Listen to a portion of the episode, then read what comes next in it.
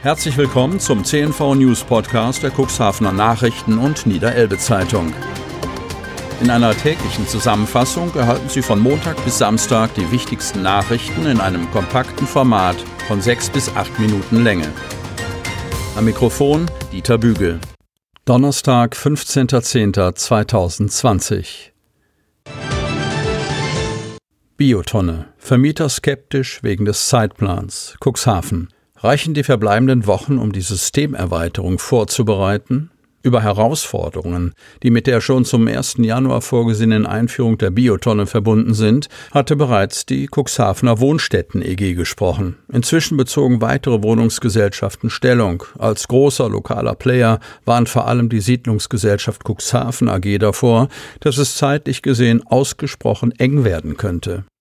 Für die Siedlungsgesellschaft Cuxhaven weist deren Vorstand Peter Miesner darauf hin, dass zu Jahresbeginn nicht nur ein Behälter für Bioabfälle eingeführt werden soll, sondern Haushalte im Cuxhavener Stadtgebiet darüber hinaus mit gelben Tonnen als Ersatz für die bisher üblichen Wertstoffsäcke ausgestattet werden sollen.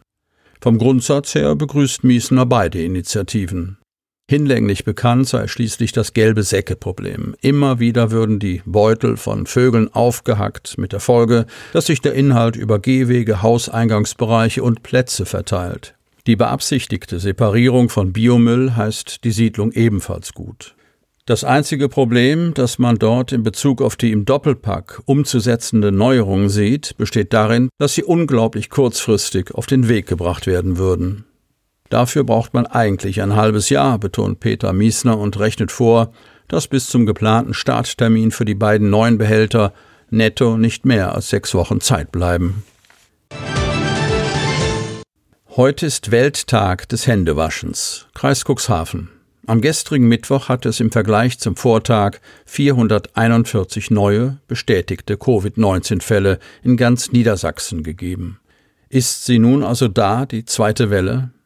Wie die Lage im Kreis Cuxhaven einzuschätzen ist und wie wichtig es ist, weiterhin auf Hygiene und Abstandsregeln zu achten, erklärt Dr. Kai Dehne, Facharzt für öffentliches Gesundheitswesen, Allgemeinmedizin und Leiter des Gesundheitsamtes des Landkreises Cuxhaven. Die Herbstferien haben begonnen.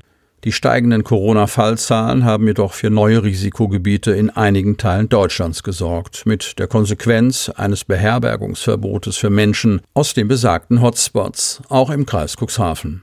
Dass sich die Zahlen derzeit entwickeln, wie sie sich entwickeln, überrascht Dr. Kai Dehne nicht. Auch in den kommenden Wochen müssen wir mit steigenden Zahlen rechnen, so Dehne.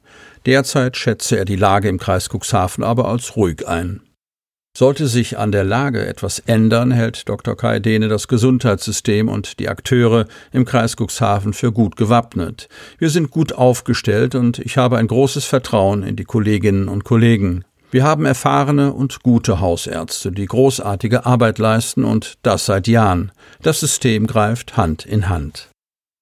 In der kalten Jahreszeit verlagert sich das Leben nun wieder mehr nach drinnen. Dort kann sich das Virus leichter übertragen als draußen, so Dene.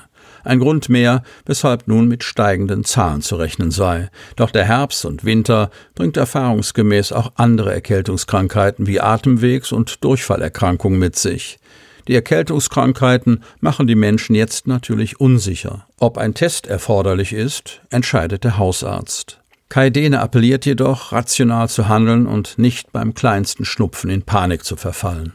Es habe sich gezeigt, dass man mit einfachen Maßnahmen viel erreichen könne, so Dehne, der dabei vor allem das regelmäßige und gründliche Händewaschen anspricht, aber auch das Einhalten der Abstandsregeln. Drei Millionen Defizit beim Personal im Kreis. Kreis Cuxhaven. Eigentlich sollten sie sparen. Stattdessen haben sie das Dreifache der gekürzten Summe ausgegeben. Die Kreisverwaltung hat mit ihrem Personalbudget ein Loch von rund drei Millionen Euro in den Haushalt gerissen. Begründung viele neue Aufgabenbereiche, die Fachleute benötigen. Der Politik ist das zu einfach, vor allem die CDU sieht hier Handlungsbedarf. 1100 Menschen verteilt auf 1003,9 Stellen kümmert sich in der Verwaltung täglich um die Bedarfe der öffentlichen Hand.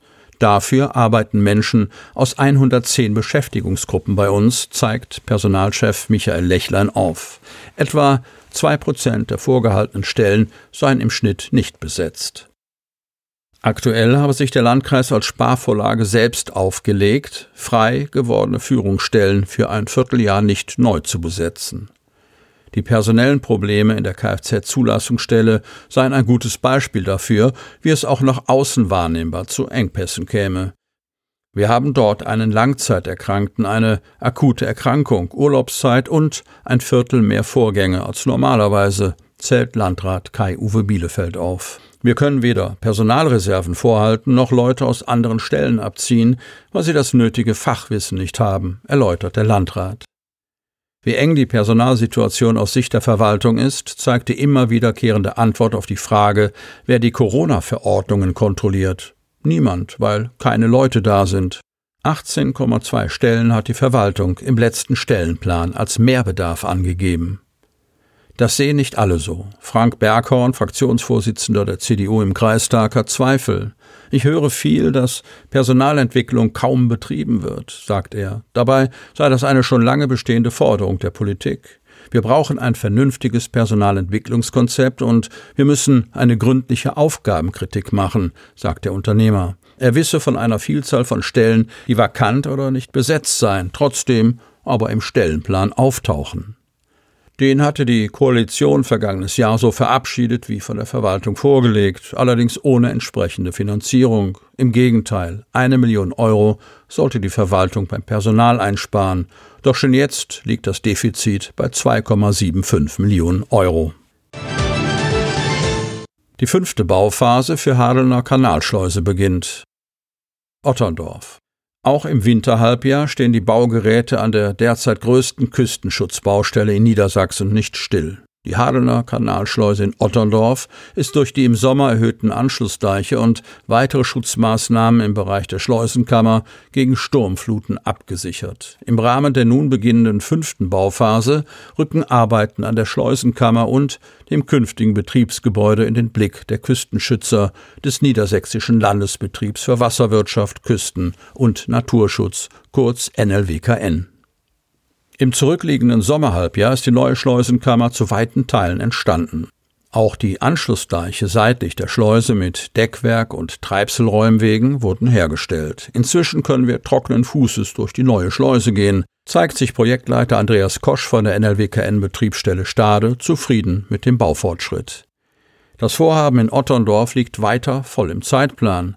Die Bauwerkssohle und ein Großteil der Kammerwände sind inzwischen betoniert. Die Küstenschützer haben die Sommermonate zudem dazu genutzt, die Anschlussdeiche auf die neue Bestickhöhe, also Sollhöhe zu bringen und das Deckwerk und die Treibselräumwege Außendeichs herzustellen. Sie hörten den Podcast der CNV Medien, Redaktionsleitung Ulrich Rode und Christoph Käfer. Produktion Rocket Audio Production.